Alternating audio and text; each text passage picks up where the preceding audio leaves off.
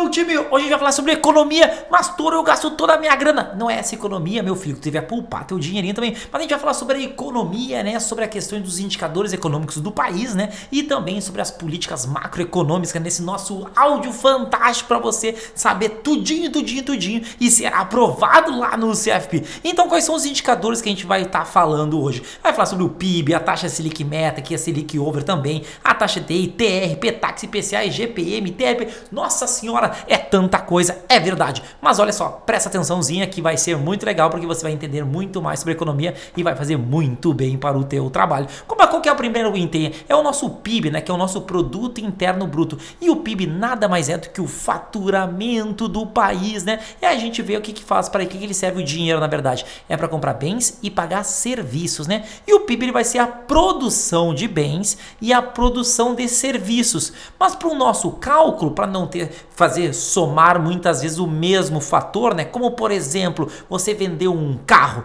mas dentro do carro alguém vendeu um pneu, né? Vendeu a roda. Para não ficar somando um atrás do outro, a gente só vai calcular os bens e serviços finais. Aí então presta atenção, o PIB é a produção de bens e serviços finais de um país, tá? Então essa é a nossa ideiazinha. Só que a gente pode calcular esse PIB através de duas maneiras. Que maneiras são essas, né? Uma maneira que a gente chama de ótica do consumo e a outra maneira que é chamada ótica da produção. O que é a ótica? É enxergar. Consumo é consumir, é comprar, né? E produção é produzir. Então, olha só, como é que a gente pode calcular o PIB, né? A gente pode calcular pela essa ótica do consumo, que são as pessoas que vão comprar as coisas. Que, quem são essas pessoas? A primeira delas é uma pessoa física, a outra é uma PJ, a outro é o governo e outros são os gringos. Claro que dentro dos livros de economia a gente não vai estar falando dessa forma, né? A gente vai estar falando de qual maneira, né? Quem que é o consumo? Quem que é as pessoas físicas? É o consumo das famílias, né? O que, que são os investimentos? São os investimentos das empresas, por isso é o CNPJ. O que, que é aquele que eu te falei que era o governo? São os gastos do governo.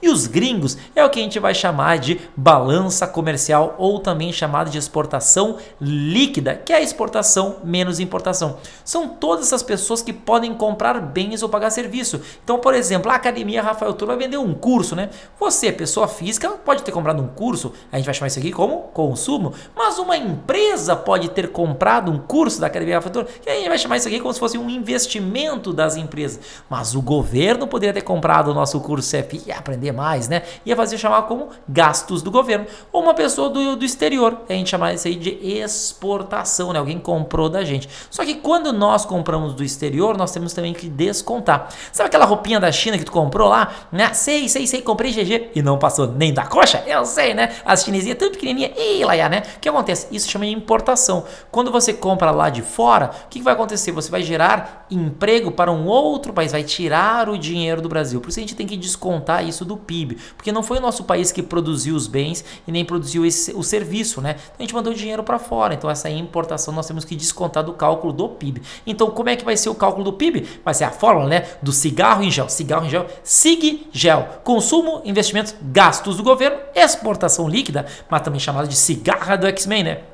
Porque X-Men, porque no finalzinho fica X menos M, né? Fica parece um X-Men, né? Mas e qual é a outra ótica? A ótica da produção. A produção é todo mundo que produziu, né? E quem é que pode produzir no Brasil? É a produção da indústria, a produção agrícola e a produção de serviço. Tudo que vem da indústria, né? Que a gente está enxergando, ou que vem debaixo da terra, né? A agronegócio, né? Mas também o que? A produção de serviços, né? A empresa que empresta serviço também é feito isso aí. Essa é a ótica da produção. Todas aquelas pessoas pessoas estão comprando, que a gente comentou, vai comprar de quem? Destas pessoas que estão vendendo. Então não, não cruze as mesmas informações. Como assim? Se nos derem informação da produção da indústria, do agronegócio, do serviço e o consumo das famílias, não é para somar todo mundo. Produz, ótica da produção é uma maneira, quem está vendendo, e a ótica do consumo é de quem está comprando. Os dois números têm que ser igualzinho. Igualzinho, tá? Entendi o que é o PIB. E agora, quais são os outros caras? Nós temos a Selic Meta e a Selic Over, né? A Selic Meta é o que, que o governo governo deseja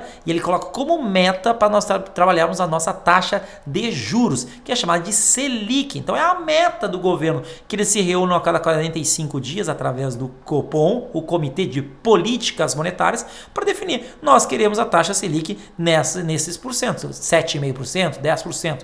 Só que isso não quer dizer que de fato vai ocorrer aquela taxa.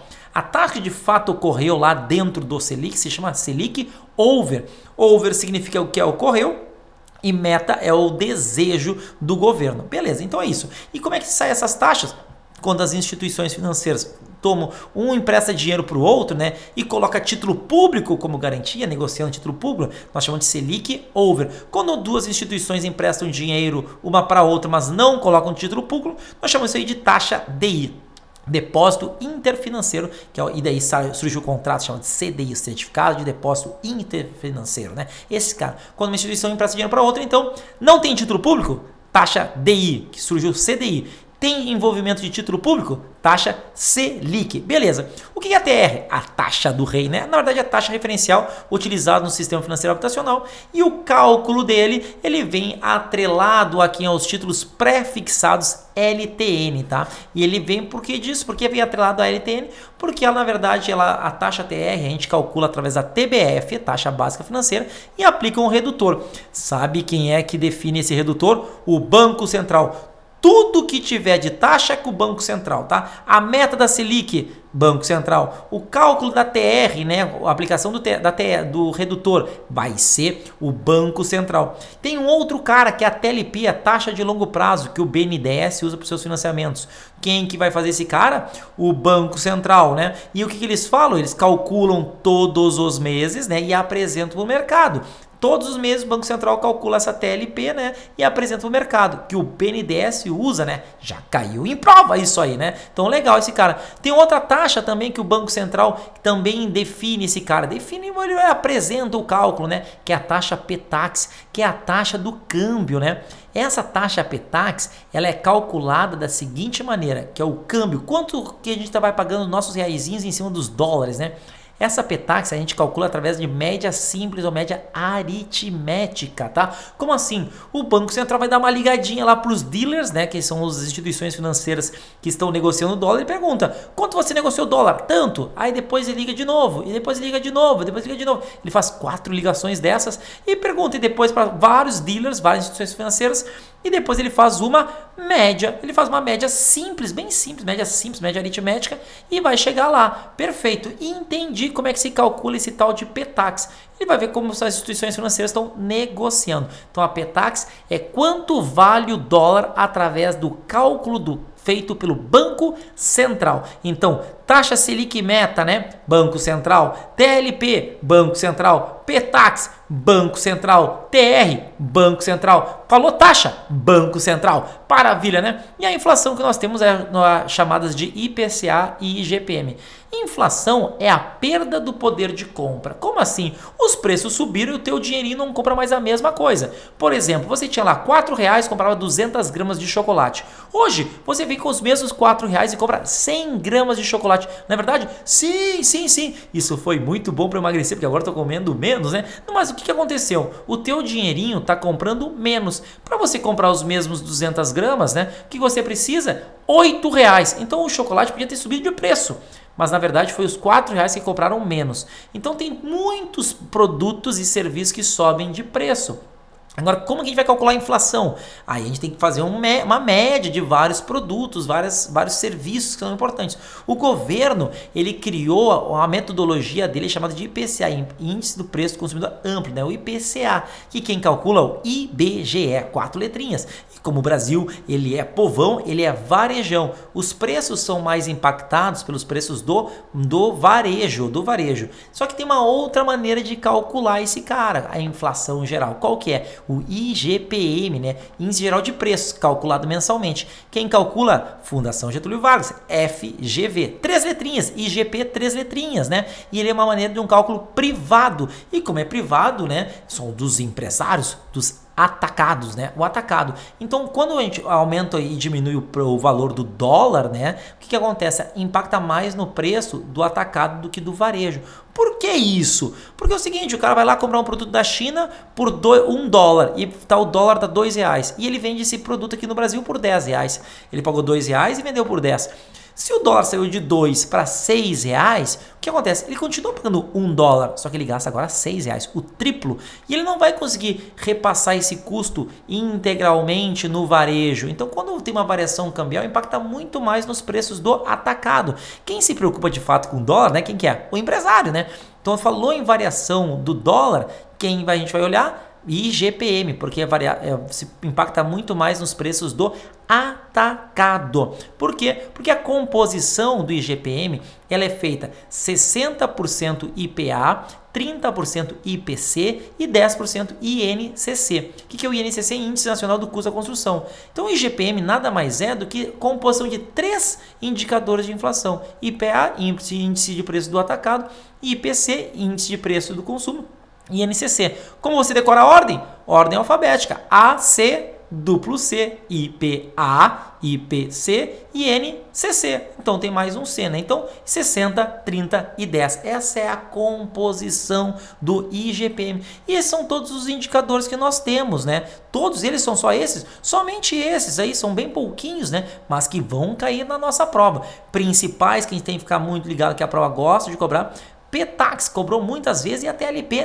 também, também, também. Então, reforçando, Petax cálculo médio feito pelo Banco Central e, TLP também feito pelo Banco Central, apresentado mensalmente, né? Mas quem utiliza esse é o BNDES. E aí entrando dentro das políticas macroeconômicas, e política é uma ferramenta que nós vamos utilizar para fazer o PIB crescer ou dar uma seguradinha nele, né? Por quê? Porque quando as pessoas compram muito, a inflação sobe, né? Quando a gente tem muito dinheiro no mercado, a inflação sobe. Então as políticas, elas são para dar uma seguradinha, mas também para aquecer a economia, porque se as pessoas não estão comprando, não tem emprego. Então a gente tem que aquecer. Então, isso vão ser as políticas que nós vamos falar sobre a política monetária que vai envolver a moeda, a política fiscal que vai envolver toda aquela parte do Congresso e tudo mais, ou seja, o fisco, a receita do governo, os gastos do governo, e a política cambial, né? Porque como a gente tem a exportação menos importação,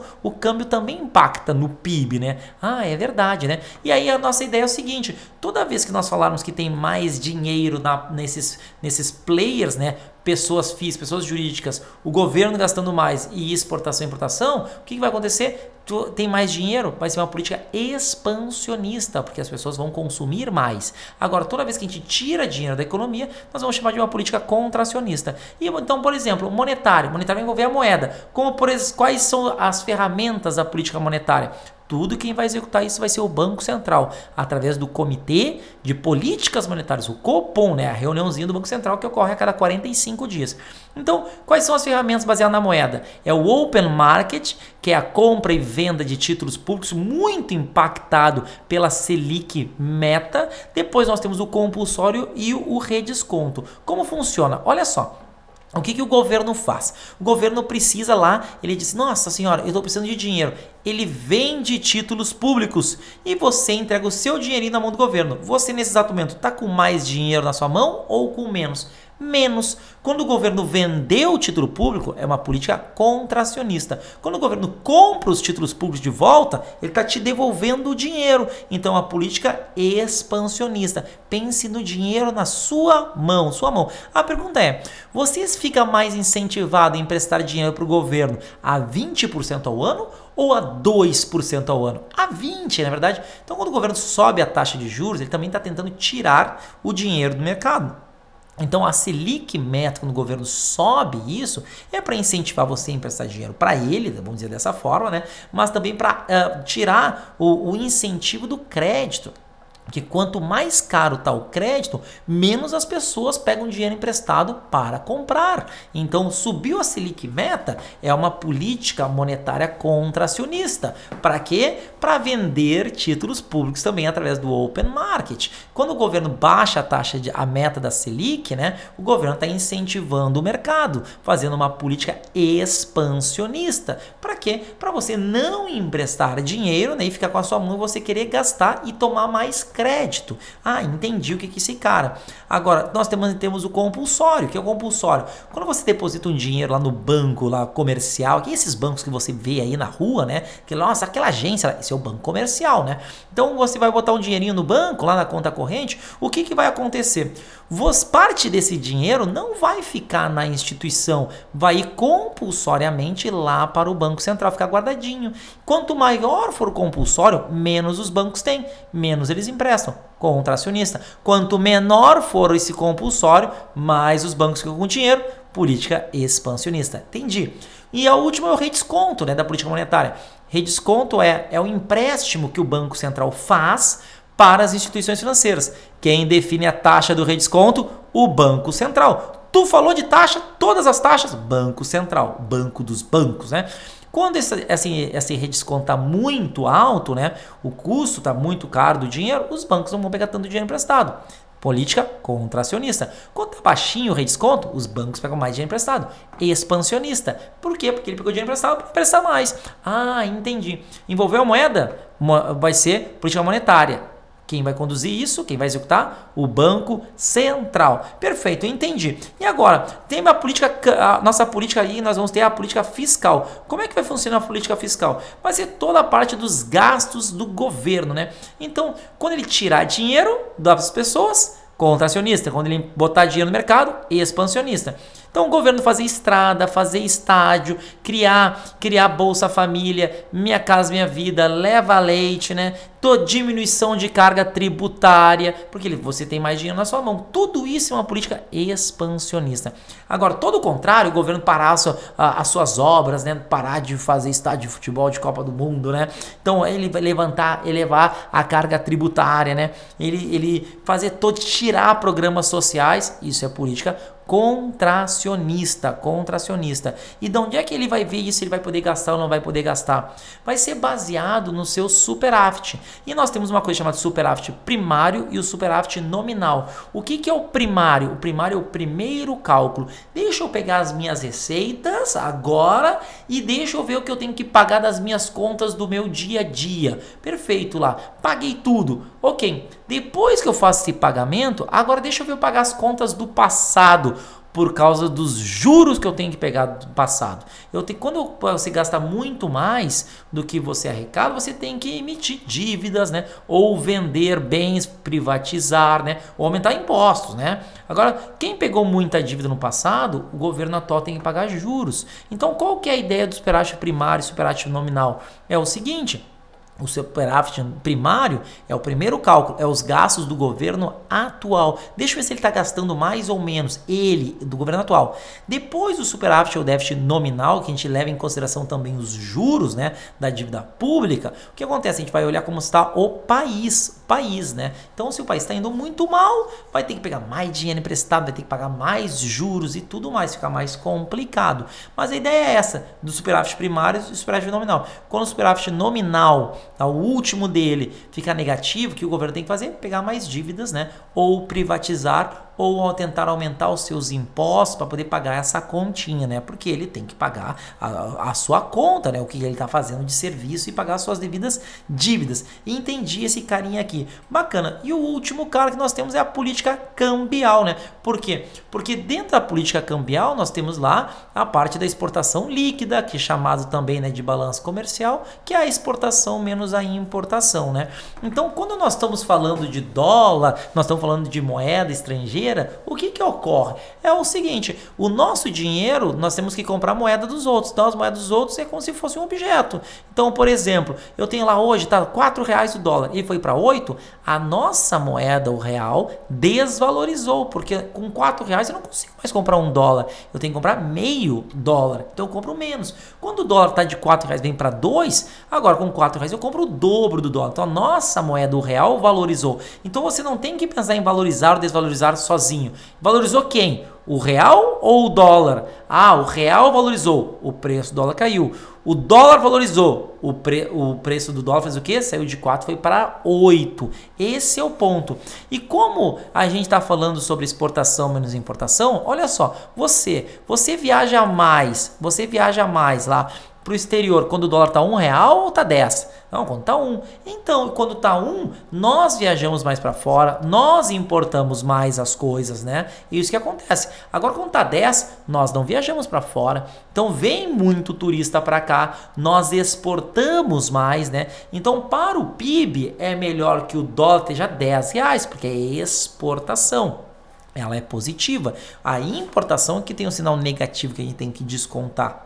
Então é isso que acontece. Então a gente fala de uma desvalorização do real, é bom para o PIB, porque ele vai para R$ reais o dólar no nosso exemplozinho aqui. É verdade, né? E ele tende a crescer o PIBzinho baseado nessa exportação menos importação. Ok, entendi, né? Então, só que dentro disso, para a gente saber se o dólar vai subir ou vai cair os preços, o que acontece? Nós trabalhamos no Brasil, a, a, a taxa de câmbio é flutuante e suja. Ou seja, é o livre mercado, mas com interferência do governo, né? Que por isso vem a palavrinha suja. Só que para a gente ver essa, essa, essa flutuação do dólar, é o seguinte: quanto mais dólares tem no Brasil, menor o preço do dólar. Quanto menos dólares tem no Brasil, mais caro está o dólar. E como é que a gente vai ver se vai ter mais ou menos dólares? Tem que ver, entrou dinheiro aqui no Brasil, entrou dólares, vai ter mais dólares. Saiu dinheiro do Brasil, saiu dólares, vai aumentar o preço, porque tem menos produtos. E como é que a gente vai analisar isso? Através de um cara chamado balança de pagamentos. É o que o Brasil tem que pagar ou receber em moeda estrangeira, né? E aí nós temos duas grandes contas. Uma delas é chamada transações correntes e a outra é chamada de conta de capitais. A transação corrente é como se fosse a sua conta corrente do banco, né? Que tem lá Netflix, tem lá o que? Lá tem a conta do Spotify, tem a mensalidade do Tinder, né? Tá todo mundo continhas pequenas que você tem lá todos os meses, todos os dias, né? Débito em conta, tudo mais, né? Isso é a mesma coisa no Brasil, é as transações correntes. Essas transações correntes, né, que é uma das duas grandes contas, né? Ela é dividida em balança comercial, conta de serviços e renda e transferências unilaterais. O que é a balança comercial? Exportação menos importação.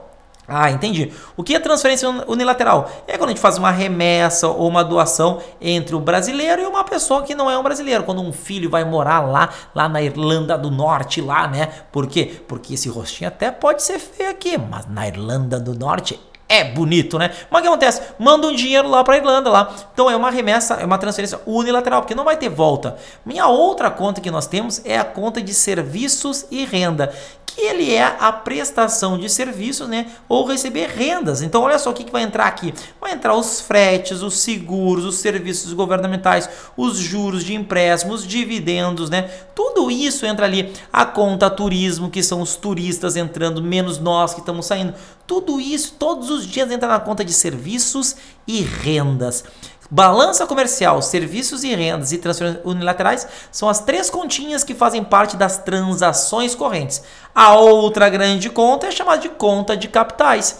Então, transações correntes mais contas de capitais forem positivas, quer dizer que a balança de pagamentos foi positiva, entrou dólar. Se o somatório da conta de capital e das transações correntes foi negativa, quer dizer o quê? Que saiu dólar. E o que é conta de capital? É quando uma grande empresa vem para o Brasil e faz o quê?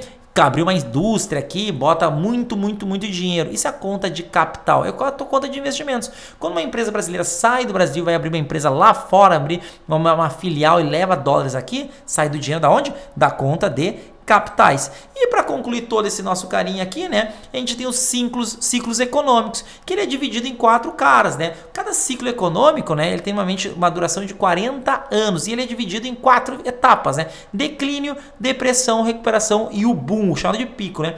O declínio, né, que ele vai fazer, ele vai caindo, vai caindo, vai caindo, vai caindo, de repente ele entra numa depressão, né? E o Brasil, o Brasil tá muito mal, muito mal, muito mal. E depois ele começa a se recuperar e depois entra na plenitude, que é o boom ou chamado de pico, tá?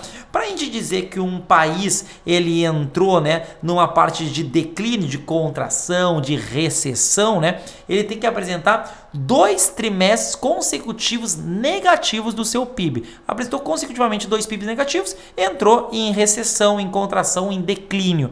Depois ele afunda, vai para o fundo do poço, que chama de depressão ou fundo. Depois ele começa a se recuperar e fazer a expansão. E ele vai para o pleno emprego, que é o boom e tudo mais. Todo esse ciclo normalmente dura 40 anos na sua historiazinha e tudo mais, né? Mas, pessoal, é isso a nossa parte de economia, os nossos indicadores, as políticas, né? Então, fique tranquilo, você vai escutar várias e várias vezes, né? E você vai conseguir aprender cada vez mais de economia e conseguir ensinar os seus clientes.